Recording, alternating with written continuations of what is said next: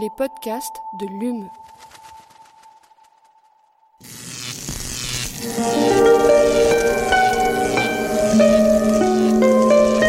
Allume la science. La science. C'est une des nombreuses manières d'essayer de comprendre l'homme. Eh bien, imagine que toute forme de vie sur Terre meurt instantanément et que chaque molécule de ton corps explose à la vitesse de la lumière. Une sorte de, de relativisme absolu. Inversion complète de la charge des protons. La Terre va entendre ces mots. Allume la science. Bienvenue à tous et toutes dans Allume la science, l'émission qui vous branche sur l'actualité des laboratoires de Muse, Montpellier Université d'Excellence. De la dissection d'une blatte à la congélation d'un cloporte, dans mon cas, en passant par l'apprentissage de la reproduction basée sur l'étude d'un ovaire de brebis, nous gardons tous et toutes un souvenir impérissable de nos cours de biologie au collège et au lycée. Mais qui se souvient d'avoir un jour croisé sur sa paillasse l'esquisse d'un article scientifique? La semaine dernière, un petit groupe de chercheurs et de professeurs de sciences et vie de la Terre ont présenté le fruit d'un travail commun mené pendant trois ans, un manuel pédagogique d'un nouveau genre baptisé Du labo à la classe, l'évolution en action. Le principe, intégrer dans les séquences pédagogiques des élèves du secondaire des ressources issues d'articles scientifiques authentiques. Le tout décliné autour du thème de l'évolution et plus particulièrement de la sélection naturelle. Nos invités du jour ont tous les deux participé à cette initiative inédite en tant que chercheurs en biologie. Elle travaille au laboratoire MIVEGEC pour maladies infectieuses et vecteurs, lui à l'Institut des sciences de l'évolution, l'ISEM. Mathieu, Mathieu Sicard pardon, et Sylvie Urtrez, bonjour. Bonjour. Et, Bonjour. et merci beaucoup d'être avec nous. Euh, elle est le fruit d'une sélection naturelle féroce à l'université de Montpellier. À mes côtés pour mener cette interview, Aline Perriot. Bonjour Aline. Bonjour. En seconde partie d'émission, Audrey Théron, chargée des collections à l'université de Montpellier, revient pour vous présenter cette fois-ci la collection d'ornithologie conservée à l'Institut de botanique. Allume la science, vous avez le courant, c'est parti. Chargement de l'engin terminé.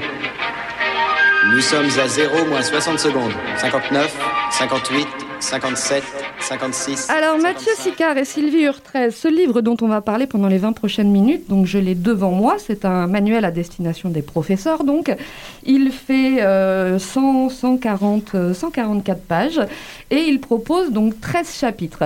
Avant qu'on revienne sur ces euh, 13 chapitres qui sont 13 exemples, est-ce que vous pouvez nous parler un peu de la genèse de ce projet? Donc c'est un projet assez inédit, on l'a dit. Comment elle naît l'idée et quand, quand, quand elle naît? Alors l'idée, euh, bon bien sûr, c'est déjà un travail de longue date euh, alors avec les, professeurs du secondaire. Hein, on, on c'est pas nouveau, on le fait depuis très longtemps à la faculté des sciences. Mais euh, c'est surtout euh, cette idée de, de, de, créer de nouveaux euh, exemples euh, sur ce thème hein, vraiment de, l'évolution, parce que euh, finalement, euh, les enseignants euh, ont beaucoup de, temps de préparation de leurs cours, mais euh, ont, enfin prennent beaucoup de temps à préparer leurs cours, mais ont parfois euh, du, du mal à trouver de nouveaux exemples quand ils ne sont pas euh, issus de la recherche, et donc tournent un peu en rond sur les mêmes exemples. Et ça peut être euh, parfois euh, la cible justement de, critiques, si on, en, particulier dans le domaine de l'évolution.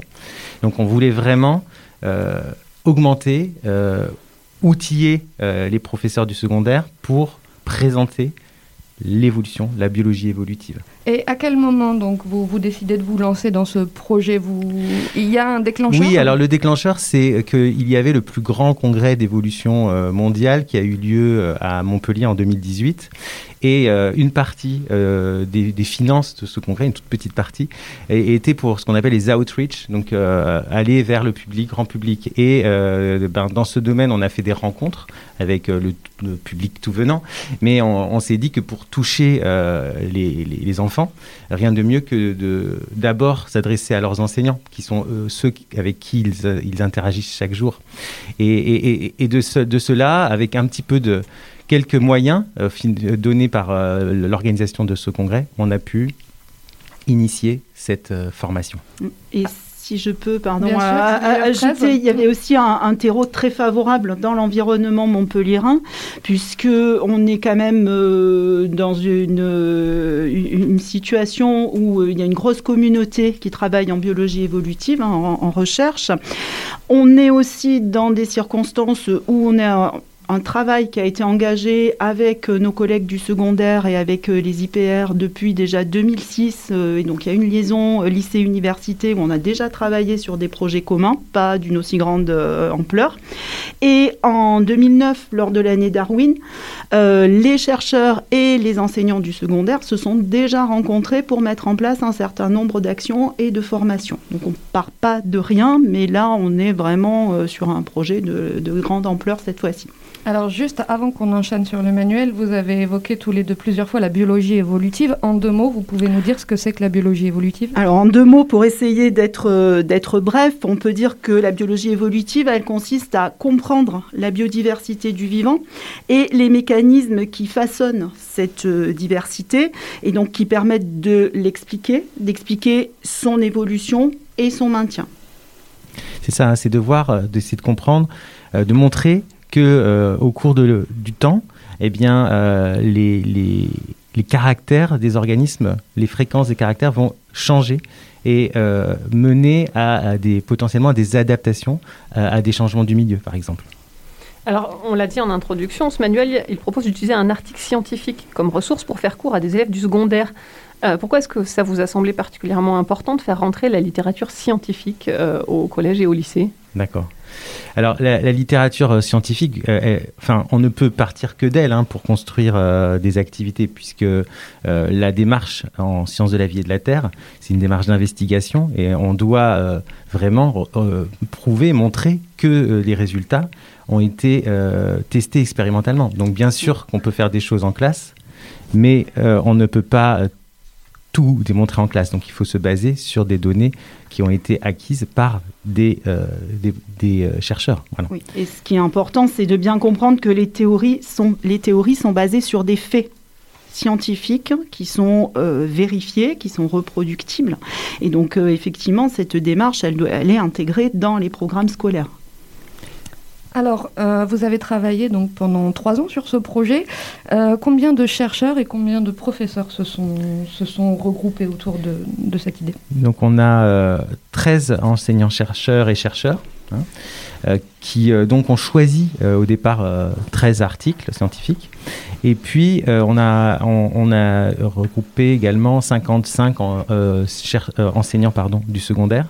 Euh, voilà, donc c'était ça l'équipe, plus euh, les IAIPR euh, qui euh, sont venus coordonner, euh, bah, enrichir euh, un les peu toutes les équipes. vous pouvez nous préciser un peu Euh, C'est les inspecteurs d'académie, donc ce sont euh, des, des- des enseignants euh, du secondaire qui ont passé un autre concours et qui coordonnent pédagogiquement euh, les équipes enseignantes de l'académie, hein, je dirais. on, on va vous faire passer un peu plus tard, pas tout de suite, deux extraits donc de professeurs qui ont des, des témoignages de professeurs qui ont participé à l'aventure. Euh, L'un d'eux met en avant, on diffusera pas cet extrait-là, mais met en avant le fait que lui-même ait fait une thèse et qu'il avait le, le tropisme de la science. Il le dit comme ça. Est-ce que c'est ce que vous avez repéré dans les profs qui sont venus vers vous? C'était des gens qui avaient déjà un, un goût très prononcé pour, euh, pour euh, le milieu scientifique Alors, qu'ils aient un milieu très prononcé pour le milieu scientifique, ça paraît évident, puisqu'ils enseignent cette discipline, ils enseignent les sciences de la vie et de la terre, donc euh, ils ont forcément la, passion pour cette discipline et l'envie de la transmettre, donc ça c'est clair. Par contre, tous n'ont pas fait une thèse en biologie évolutive ni dans d'autres domaines, loin de là. Et ce qui est intéressant, c'est que les professeurs avec qui nous avons travaillé sont des gens qui ont euh, des, des trajectoires euh, très diversifiées. Donc il y en a effectivement qui ont fait une thèse, d'autres pas. Il y avait aussi des enseignants euh, vacataires, contractuels. Euh, et et c'est ça aussi qui fait la, la richesse du dispositif. Et puis il y avait des professeurs de lycée, des professeurs de collège hein, qui ont pu aussi se rencontrer et travailler euh, d'égal à égal. Donc le, le- le dispositif a vraiment été enrichi par cette diversité des, des histoires et des trajectoires individuelles. Et, et tout le monde dans ce projet, au final, euh, s'est structuré en équipe, a travaillé en équipe. On l'a dit, il y a eu 13 chapitres, donc euh, 13 équipes avec euh, 13 chercheurs autour de 13 thèmes. Comment est-ce que vous avez fonctionné pour euh, créer ces équipes-là, justement, dire qui va travailler sur quel thème et, et comment on choisit les enseignants du secondaire, euh, les équipes, les thèmes Alors, auxquels ils allaient participer? Oui, en fait, c'est vrai qu'on s'est d'abord, on s'est dit sur quoi on, on va fonder les équipes et on s'est plutôt euh, attaché à définir des, grands groupes, c'était des grands groupes basés sur, euh, sur euh, les, les modèles d'études. On s'est dit qui veut travailler sur l'évolution humaine, qui veut travailler sur l'évolution des micro-organismes, qui veut travailler sur les plantes, qui veut travailler sur les autres animaux que l'homme? Et, à partir de là, on a eu des réponses, des profs qui se sont inscrits, puis on a essayé quand même de, les regrouper par euh, bassin, c'est-à-dire par euh, proximité de d'établissement, pour qu'ils aient l'occasion potentiellement de se revoir entre les formations plénières où on était tous, euh, voilà, pour qu'ils puissent travailler ensemble. Euh, c'était avant qu'on avait qu'on ait euh, autant l'habitude de travailler en distanciel. Voilà, donc pour se voir, c'était ça l'objectif. Alors, on va, on va rentrer un petit peu plus dans le sommaire et je vous propose donc d'écouter un, premier extrait, un premier témoignage. C'est celui de Sylvie Loézic, enseignante au lycée Duodat à Nîmes. Alors j'utilise euh, cet ouvrage, mais pas plus particulièrement celui sur lequel j'ai travaillé, sur la résistance aux antibiotiques chez Escherichia coli. On l'utilise pour euh, montrer l'importance euh, des traitements, de le suivre correctement en antibiotiques, et que si on le prend mal, finalement, ça produit une certaine résistance, et donc après, ça devient plus difficile de soigner la population. En fait, on leur a mis des ex- je leur ai mis des extraits d'articles en document, et ils s'appuient dessus par rapport aux résultats de leur expérience pour expliquer l'apparition de la résistance chez la bactérie. Quand je leur dis que c'est tiré d'un article scientifique, ça les intéresse euh, de savoir comment c'est construit, etc. Oui, il y en a certains qui s'intéressent beaucoup et parce qu'ils se destinent à faire ça, ils ont déjà des idées en première sur ce qu'ils veulent faire. Alors, donc ça a coupé un peu net. Donc, parmi les thèmes retenus, donc on trouve celui donc, euh, dont Sylvie euh, parle, la résistance aux antibiotiques. Je crois que c'est celui sur lequel vous avez travaillé. Oui, c'est celui que j'avais proposé, oui. Euh, on trouve également l'évolution comportementale du, bus- du busard cendré, l'évolution rapide de la dispersion des fruits en milieu urbain chez sancta, ou encore la relation entre évolution du rongeur géant Amblyrhiza inundata, tu l'aurais mieux prononcé que moi Aline, et la dynamique de subduction de la subduction antillaise, sur lequel vous avez travaillé tous les deux, c'est bien ça. Euh, donc, qu'est-ce que j'imagine que quand vous avez choisi ces thèmes, vous vous êtes également intéressé au niveau des élèves à qui vous alliez euh, le transmettre. Vous, que- quelle notion vous espérez transmettre aux élèves? Alors au départ, on n'est pas parti de, de la classe, hein. on est vraiment parti de la recherche et celle qu'on voulait transmettre. Euh, on s'est dit, montrer que la résistance aux insecticides, c'est de l'évolution, c'est les mêmes mécanismes de dévo- c'est des mécanismes d'évolution qui donc expliquent des phénomènes très importants au niveau médical. Euh, c'est important à montrer. Euh, dans le cas de, de Sylvie, elle va vous parler euh, de Crépis. Je peux peut-être en dire quelques mots puisque c'est l'exemple euh, sur le- l'article que moi j'avais proposé, donc avec lequel j'ai travaillé avec un, groupe d'enseignants. Ce qui me paraissait intéressant dans cet article, euh, ou- outre le, message de biologie évolutive et comme dit Mathieu, le fait qu'on on voit vraiment de l'évolution euh, se, dérouler sur un pas de temps très court, c'est aussi que c'est un exemple local, montpellierin. Donc c'est une petite plante, hein, Crépis sancta, qu'on trouve dans la garrigue et aussi en milieu urbain. Et les, chercheurs, euh, qui sont aussi, aussi une équipe montpelliéraine qui ont mené cet article, ont montré qu'en en quelques générations, et donc sur des pas de temps très courts, on voit une évolution des fruits et de leur stratégie de dispersion euh, en comparaison entre les milieux ruraux et les milieux urbains. Donc euh, là, on est vraiment sur ce qu'on appelle de la microévolution, donc euh, de l'évolution euh, à l'échelle des populations sur des pas de temps très courts. Et pour le public et pour les élèves, souvent quand on va parler d'évolution, ben, on pense aux comparaisons entre groupes fossiles et groupes actuels. Donc on va tout de suite aller chercher les dinosaures ou je sais pas quoi sur des grands pas de temps. Donc ça, c'est la macroévolution. Mais cette macroévolution, elle est le résultat de processus évolutifs qui se déroulent tout le temps euh, à l'échelle de chaque euh, génération. Et, l'idée, euh, le message à retenir aussi, c'est que l'évolution, elle n'est pas arrêtée. C'est pas quelque chose qui est du domaine uniquement des, fossiles. L'évolution, elle a lieu tout le temps sous, sous nos yeux. Et là, on a vraiment un exemple où les élèves peuvent aller eux-mêmes échantillonner, manipuler sur des petites plantes qu'ils peuvent croiser tous les jours en allant au collège ou au lycée. Donc c'est vraiment ça qu'on a cherché, c'est montrer que c'était ici et maintenant et que ça se passait euh, euh, sous nos yeux. Alors c'est vrai que l'exemple de, des Escherichia coli, la bactérie, c'est vraiment euh, en, direct, en live, parce qu'on on, on met, cette bactérie dans des grandes plaques pleines de, de, gélose et on la voit en fait euh, franchir différents paliers euh, de niveau d'antibiotiques, pardon, et euh, à chaque fois, elle change en fait euh, gé- gé- génétiquement, c'est-à-dire que seuls quelques petits mutants vont pouvoir passer dans le, dans le, niveau d'antibiotiques plus, plus élevé et envahir ce milieu, puis quelques-uns, encore une fois, euh, différents génétiquement, dans cette énorme population vont pouvoir franchir le palier suivant. Et c'est vraiment euh, ça qu'on- qui est extraordinaire, c'est de voir l'évolution se, se dérouler. Alors, il y a plein d'exemples de, de- sur cette notion de, euh, de, de, de l'évolution qui se déroule sous nos yeux. Et c'est ça qu'on voulait montrer, pour, pour vraiment contrer toute possibilité euh, de, de contredire ces, ces éléments euh, de l'évolution de la biologie évolutive. Et pour le moment, vous, vous avez une idée de combien de classes ont expérimenté le manuel Euh, il, il vient d'être distribué, c'est ça? Alors oui, alors on vient de l'envoyer dans tous les établissements euh, de France qui enseignent les SVT, c'est-à-dire plus de 11 000 établissements. Bah, justement, on, va écouter le témoignage de Julien Ménardo, qui est enseignant lui au lycée Mayol à Perpignan. Et euh, il, va nous parler, lui, de la façon dont les, élèves ont, ont reçu euh, cette démarche euh, dans sa classe. On va l'écouter. C'était un sujet euh, sur la protection vis-à-vis d'un parasite euh, qui était apporté par une euh, bactérie qui était transmise de manière héréditaire au sein d'une population de mouches d'orzophiles euh, aux États-Unis et au Canada. Et je l'ai utilisé au sein d'une classe de seconde pour pouvoir modéliser l'évolution des populations en fonction des porteuses ou non porteuses. Et donc on voyait le remplacement avec un modèle mathématique qu'on avait élaboré justement avec l'équipe.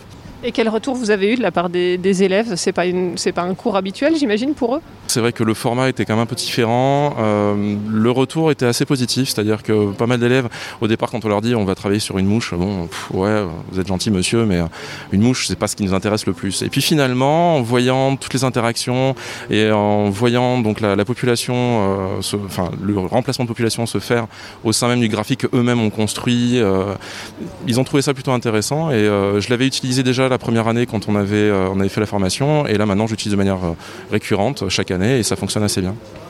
Alors euh, là, on, entend Julien Ménardo. On disait tout à l'heure qu'a qu'a utilisé pour l'instant dans sa classe, parce que tout le monde n'a pas reçu euh, les manuels, la fiche sur laquelle il a travaillé. Mais à l'avenir, ils vont pouvoir travailler sur, sur toutes les fiches. Et justement, ce manuel, vous le disiez, il a également pour ambition de faire découvrir la méthodologie de la recherche, euh, les protocoles, les analyses statistiques, la modélisation. Donc, euh, Sylvie Loisic l'a dit dans le premier témoignage, ça intéresse beaucoup les élèves, par exemple, de première qui envisagent déjà une carrière dans la recherche. Est-ce que c'est aussi quelque chose que vous ciblez de, de créer des vocations, Bah, Sylvie alors, on espère, hein, évidemment, et euh, bah, c'est des étudiants, euh, de futurs étudiants euh, pour nous, donc on espère justement les, les, les- les intéresser à nos thématiques. Mais au- au-delà de ça, on cherche aussi à former des citoyens qui sont éclairés et qui comprennent ce qu'on leur dit euh, et qui comprennent le monde qui, les entoure. Et, ce qui est important là-dedans, c'est que quand on parle de la science, on ne parle pas uniquement des contenus, on ne parle pas uniquement des résultats, on parle aussi des démarches. Et donc le fait d'analyser et de mettre à disposition des articles scientifiques, c'est ça qui, est riche aussi. Puisque là, on parle des protocoles et que ces protocoles, on les didactise et, et ils peuvent être euh, réadaptés pour des classes. Et donc les élèves peuvent être aussi acteurs de leur propre formation scientifique. Et c'est vrai qu'à travers euh, l'évolution, la biologie évolutive, on aborde énormément d'objectifs pédagogiques généraux, transversaux de l'éducation nationale. Par exemple, euh, le développement durable, eh bien, la biodiversité est complètement au cœur, et comme euh, Sylvie l'a expliqué, la biologie évolutive, c'est étudier la biodiversité.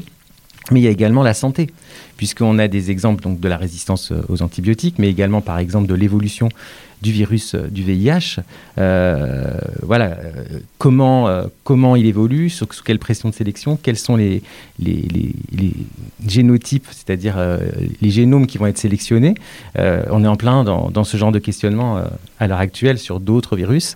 Mais voilà, c'est vraiment ouvrir leur connaissance au monde qui les entoure. Et c'est vraiment ça l'objectif aussi des sciences de la vie de la Terre. hein. Alors je l'ai dit en, en introduction, donc ce travail, vous l'avez préparé pendant trois ans, mais vous l'avez présenté la semaine dernière, notamment euh, en présence donc, de la rectrice de l'Académie de Montpellier. Est-ce que vous avez des retours des autres académies? Est-ce qu'on regarde ce travail avec l'envie de le reproduire ailleurs? Oui, donc comme on le disait, on l'a envoyé dans euh, les 11 000 établissements. Collège et lycée. Collège, Collège lycée, lycée, et Outre-mer, tout le monde, hein, tout le monde a reçu. Euh, jusqu'en Polynésie, on l'a envoyé partout.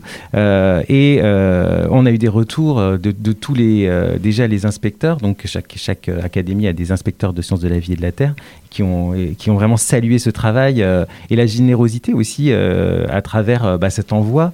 Euh, national, financé quand même, il faut le dire, hein, par, par Muse. Donc c'est Muse qui a permis ça. Donc c'est vraiment une, une, vraiment on les remercie grandement et je pense que l'ensemble des, des, enseignants de SVT après je n'ai pas accès à, à, à, tous mais on a reçu énormément de retours positifs et du coup, ce, ce, manuel, il est appelé à être réactualisé ou peut-être à avoir une suite dans d'autres domaines? Eh bien, le, euh, à réactualiser, vous savez, euh, c'est vrai que ce sont des, euh, ce sont des, articles récents. Hein. Ils, datent de, bon, pour certains un peu plus éloignés, mais vraiment 2015, 2020, 2018, enfin 2018 ouais, pour le plus, pour le plus récent. Donc, euh, ça va pouvoir être utilisé pendant, je pense, 10, 15 ans dans les classes et, plus encore parce que l'exemple euh, phare qui a été utilisé avant pour euh, démontrer l'évolution était un exemple qui, euh, qui datait d'une publication euh, du, du, du, milieu du XXe siècle. Hein. Donc c'est je pense vraiment que ça peut, ça n'a pas vraiment besoin d'une réactualisation. En revanche, on va partir sur de nouveaux, de, de nouvelles thématiques. On va, on va, on va continuer cette série du labo à la classe. Et là, on va s'occuper euh, d'une thématique euh, totalement actuelle, qui est euh, la notion de santé globale, une santé unique, c'est-à-dire en quoi il faut considérer les risques infectieux euh, globalement, c'est-à-dire à la fois ceux des plantes, des animaux, de l'homme, et dans un contexte d'environnement qui, qui, entoure ces, ces organismes. Très et ça, c'est une idée qu'on va, qu'on va vraiment présenter à travers cette fois 19 chapitres avec 19 enseignants-chercheurs et chercheurs et 80 enseignants. Et voilà, on s'est déjà lancé dans cette aventure-là. Vous en ferez également partie euh, Oui, oui bien sûr, j'en fais partie. On a démarré. Et, et ce qui est important, c'est que là, il y a une dynamique qui s'est créé. Donc à la fois euh, ici à Montpellier où euh, bah, vous voyez on a envie de poursuivre hein, puisqu'on a on a resigné pour euh, un, nouveau projet, mais on peut espérer aussi que cet ouvrage il suscite des, envies de la part d'autres académies d'autres universités de faire quelque chose d'équivalent, peut-être sur d'autres thématiques ou peut-être en, enri en enrichissant celle-ci. Donc là il faut prendre ça aussi comme une, une, une boîte à outils pour, envie de, pour donner l'envie de faire plus et d'aller plus loin. Je vous remercie beaucoup. Je suis désolée, on a déjà explosé le compteur. Mathieu Sicard, Sylvie 13, revenez quand vous voulez pour nous présenter le numéro 2. Avec plaisir. Merci beaucoup. Et donc, on enchaîne maintenant sur notre séquence reportage. Et euh, donc, je l'ai dit en introduction, euh, cette semaine, donc c'est Audrey Théron qui revient pour nous présenter euh, la collection donc, de zoologie, euh, n'est-ce pas, Aline? Oui, Lucie. Après la collection des mammifères, Audrey Théron, chargée des collections scientifiques, nous emmène cette fois-ci visiter la collection d'ornithologie située dans les sous-sols de l'Institut de botanique botanique. Colibri, émeu, cigogne ou rapace, c'est un bestiaire ailé que nous vous faisons découvrir aujourd'hui.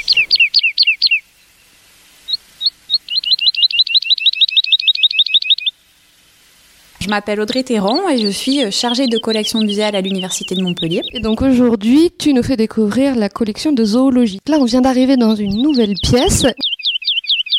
On est dans la collection des oiseaux et il y en a vraiment, vraiment beaucoup.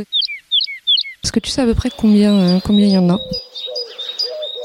Alors là, pour le coup, je sais, il y en a 1500 environ. Là, l'inventaire avait été réalisé euh, par des chercheurs aussi euh, dans les années 90 et on a une bénévole qui a complété les inventaires, redéterminé les espèces qui souvent ont changé de nom en plus de 200 ans. Et là, c'est pareil, c'est des, des spécimens anciens. Alors la plupart viennent du 19e siècle. On a quelques collections qui datent des années 60-70. Les collections anciennes viennent du monde entier et puis les récentes viennent des professeurs qui étudient essentiellement des espèces locales. Ouais. Alors là, justement, on voit donc euh, des canards, des perroquets, un cygne. Нине Derrière toi, il y a l'air d'y avoir un, un, un, aigle énorme. Alors c'est le seul qui est pas sous plastique, pourquoi? Euh, il était tombé de son socle euh, il y a quelques années, donc on l'a restauré. On a des gros oiseaux, donc qui sont mis sous des plastiques et posés donc sur des, des meubles à cartes, donc des meubles à tiroirs. Qu'est-ce qu'il y a dans ces tiroirs? Il y a des oiseaux. On peut encore une fois saluer les professeurs, les enseignants, chercheurs qui se sont euh, mobilisés pour sauvegarder ces collections. La notion de patrimoine universitaire date du, des années 2000. Donc entre 80 et 2000, il y avait quand même des objets qui ont été euh, jetés, même avant hein, d'ailleurs. Donc là, il y a quand même cette collection qui était plus euh, utilisée et qui allait être jetée. Et donc il y a des enseignants-chercheurs qui se sont euh, mobilisés autour de la collection, qui ont réussi à trouver cet espace. Et c'est grâce à eux d'ailleurs qu'on a ensuite pu constituer le service des collections jadis. Donc dans euh, ces meubles à cartes, on a une dizaine de tiroirs. Tellement d'oiseaux. Pour ce tiroir, il y en a peut-être une centaine. Donc ce sont des tout petits euh, oiseaux. Là, on a des espèces euh, assez exotiques et on a notamment beaucoup de colibris. Chaque petit oiseau a euh, une étiquette avec son numéro, mais n'a pas le nom euh, de l'espèce qui a évolué. Ça, c'est un guide guide. Il a un bleu très très profond avec des nuances de vert euh, plus clair. Donc là, il y a un numéro d'inventaire qui date du 19e siècle, le numéro 810, et il vient de Cayenne. Après, dans les, tiroirs qui sont en bas, en revanche, là, on va en avoir un peu moins. Là, on a des petits échassiers. Et donc on a des étudiants aussi euh, qui ont continué de travailler sur ces collections-là, qui viennent chaque année euh, dans le cadre de leur master euh, faire un stage tutoré et qui étudient une famille en particulier. S'il y avait un, un spécimen que tu voulais me montrer, ce serait lequel? Alors, Je vois au passage donc beaucoup de rapaces, des cigognes, des un flamant rose, une grue, c'est une grue ça, hein et rond celui-là Ah la grue elle est là je crois. Ça fait penser plus à des, des autruchons, peut-être euh, ceux-là. L'oiseau le plus grand c'est l'autruche qui est au fond et le nandou. Il y a des crustacés qui se sont perdus. Qui se sont perdus là. C'est un marabout Oui, qu'on a récupéré là il n'y a pas longtemps, qui n'est pas encore dans l'inventaire. On a beaucoup travaillé euh, avec l'ISEM, en fait on se partage les réserves. Donc les objets avaient été un petit peu dispatchés comme ça dans chaque, euh, chaque espace. Et donc là, euh, vraiment l'année dernière, on a travaillé à remettre les oiseaux avec les oiseaux, les crustacés avec les crustacés. Donc ça nous a pris pas mal de temps. Là, petit à petit, on a rapatrié à peu près les spécimens dans les bonnes collections. Voilà, là il y en a des très beaux aussi, avec des couleurs magnifiques. C'est une sorte de perroquet non? C'est un perroquet qui vole pas, c'est un kakapo. C'est une espèce endémique de Nouvelle-Zélande, donc qui est en voie de disparition parce que justement comme ils volent pas, lorsque les hommes sont arrivés euh, en Nouvelle-Zélande avec de nouvelles espèces comme le chien, le chat, les rats, les lapins, enfin bref, ils ont tout euh, décimé et notamment les oiseaux. Alors celui-là, il est trop lourd pour voler en fait. Ses ailes sont euh, un petit peu atrophiées et donc ça ne le permet pas de soulever son corps. Magnifique. Donc il est, alors on va le décrire un petit peu. Il est, il est vert, euh, vert clair, tacheté noir. Et donc là, euh, ces collections, bon, celle-ci en plus, on a pas mal d'informations. Il y a même le nom du naturaliste qui l'a préparé à Marseille. Là, il y a marqué perroquet chouette, Nouvelle-Zélande. Il y a des collections, voilà, de Nouvelle-Zélande, on en a beaucoup, puisqu'en fait, on a une donation d'un- au 19e siècle d'un amiral qui s'appelait l'amiral Bérard, Auguste Bérard, qui a donné des collections essentiellement d'oiseaux. Euh, Auguste Bérard, qui a fait trois fois le tour du monde à, à bord de trois bateaux différents, la coquille, l'Uranie et le Rhin. Et donc, de ces euh, périples, il a ramené des collections qu'il a données à la faculté des sciences. Alors il y, a, il y a des animaux très exotiques, mais il y a aussi des pigeons. Hein. Oui, il y a un pigeon. C'est ça la collection euh, plus. euh, alors, moins bien conservée. C'est la plus récente. Comme je disais tout à l'heure, au 19e siècle, on va utiliser des produits euh, bien nocifs qu'on n'utilise plus euh, dernièrement. Et donc, en fait, on voit que quand même ces produits euh, bien de conserver les peaux et, euh, et avoir de meilleures naturalisations. Donc là, on a euh, la collection de Gaëtan Coste. C'est une collection euh, d'oiseaux qui ont été récoltés dans la région. Il y a des hirondelles, des fauvettes, fauvettes grisettes, un gobe-mouche noir qui vient de Agnan. avec des mises en scène euh, plus ou moins euh, réalistes. Donc on a des petits oiseaux qui sont déposés sur euh, des lignes électriques, des pylônes de lignes Ah électriques, dans des nids, sur des arbres. Et alors c'est plus magnifique là au, au fond, qu'est-ce que c'est? Et les deux oiseaux qui nous montrent leurs fesses avec des plumes qui partent en forme de lyre. Ce sont des oiseaux lyres. Des fois, euh, les, euh, les personnes qui ont attribué des noms se sont pas euh, trop, trop fatiguées. Mais ça ressemble euh, effectivement énormément à une lyre. En fait, les plumes qui partent en envolée euh, vers le haut. Je regarde les flamants roses et le, Alors ils sont en, en piteux état avec leurs petites jambes euh, toutes fines. en fait, ils sont hyper fragiles et donc ils sont tous de guingois. Notre travail, c'est aussi d'établir des listes d'urgence dans nos collections de restauration. C'est toujours un peu complexe parce que les restaurations, c'est énormément d'argent. hein. Voilà, ce qui est intéressant aussi, c'est de faire des prêts aux musées parce que les musées qui empruntent ils peuvent faire des restaurations pour la présenter euh, dans leur collection. Je vois qu'il y a quelques tiroirs avec écrit papillon. Oui, c'est une donation euh, de particulier avec de jolies boîtes en plus. Alors. Bon, il y a des insectes aussi. Il y en a une belle boîte. Elle est où? C'est moi qui ai pas. Voilà, après le problème avec les boîtes comme ça, c'est des boîtes 19e siècle et il y a des produits. On voit une petite boule avec un de la dedans. ouais. Ok. Quand on rentre dans la réserve de- des oiseaux, on a une odeur quand même. Ah, voilà, c'est ça. Oh, c'est magnifique. Bon, ça, c'est une, une boîte qui est quand même contemporaine. On dirait des papillons en, en coquille d'huître. Oui, nacré bleu, c'est vraiment très beau. Toutes les universités ont des collections comme ça, c'est fréquent? Ça dépend. En fait, euh, toutes les universités avaient des collections, 19e, pour les cours, pour les TP. C'est du matériel pédagogique à la base, du coup. ouais. Tout à fait. Et ensuite, après, euh, tout dépend comment a été géré euh, les collections et comment a été aussi euh, géré euh, les musées euh, locaux. Il y a une corrélation quand même entre les collections des universités et les, les créations de muséums. Les collections universitaires ont souvent été déposées dans les muséums. Et à Montpellier, c'est vrai qu'on n'a pas de muséum. Donc on a les collections universitaires qui sont très importantes. Allume la science, c'est fini pour aujourd'hui. Un grand merci à Anne de Belandre pour la réalisation. On se retrouve la semaine prochaine. D'ici là, restez branchés.